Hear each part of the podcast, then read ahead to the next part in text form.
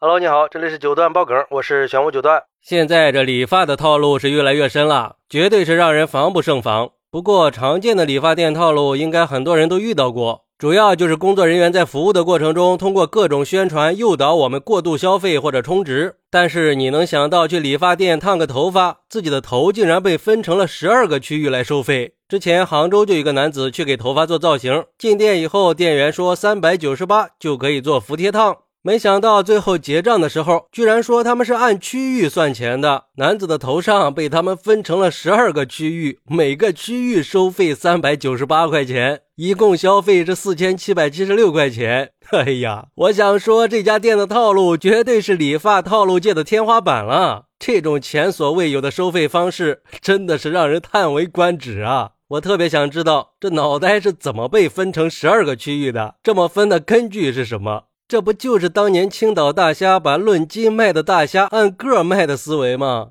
把一个脑袋给你精细化营销成了十二个区域，还真是个天才发明啊！真是服了这些不良商家的智商了，一不留神就会掉进陷阱里。就像有网友说的：“你咋不按根收费呢？一个人就能让你财务自由了啊？”呸！你个渣渣！像这种宰客行为必须严厉打击。那我们平时在理发店还可能会遇到哪些套路呢？有网友给出了一个比较坑的连环套，说你第一次去个新开业的理发店，不管是服务还是手法，理发技术都没得说，让你觉得这十几块钱花的值呀。不过从你开始洗头的时候就开始套路了，哥呀，我们现在正在做活动，可以办个优惠卡，一次理发可以便宜多少钱，还可以做头部和颈肩的理疗，一直到你结账的时候，又建议你再办个会员卡，还有优惠。等你办了卡，你就上了套了。接下来以后就没有那么好的洗头技师和理发师了，不是说洗头的走了，就是理发师升级了，成了主管或者店长什么的，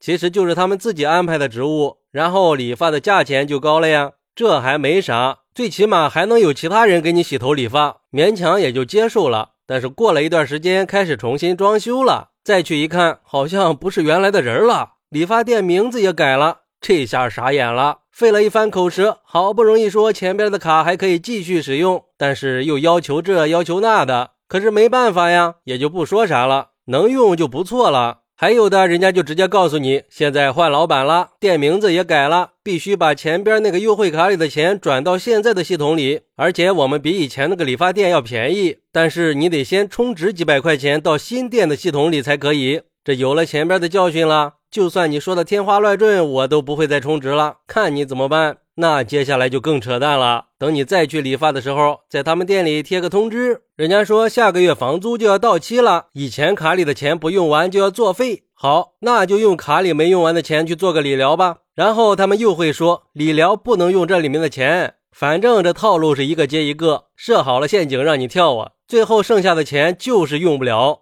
你看看这逻辑还一套一套的。妥妥的一个商业闭环呀！我觉得呀，对付这种就没二话，直接打投诉电话。不过，像烫头发分区收费的这种现象，也体现了美容美发行业收费混乱的事实，还体现出了平时的监管缺失。所以说，为了避免消费者被各种套路，相关部门还是要加强日常监管的，用零容忍的态度，发现问题一定要严惩重罚，实在不行，用从严查处的高压力度，倒逼着店家去诚信经营。让消费者可以放心的消费。最后也提醒我们，美容美发店的什么优惠卡，最好还是不要办，除非是那些老店，要不然哪天人不在了，你都不知道上哪说理去。也提醒那些不良商家，不管是做人做事儿，最主要的还是要讲诚信。好，那你是怎么看待这种理发店乱象的呢？快来评论区分享一下吧，我在评论区等你。喜欢我的朋友可以点个关注，加个订阅，送个月票。拜拜。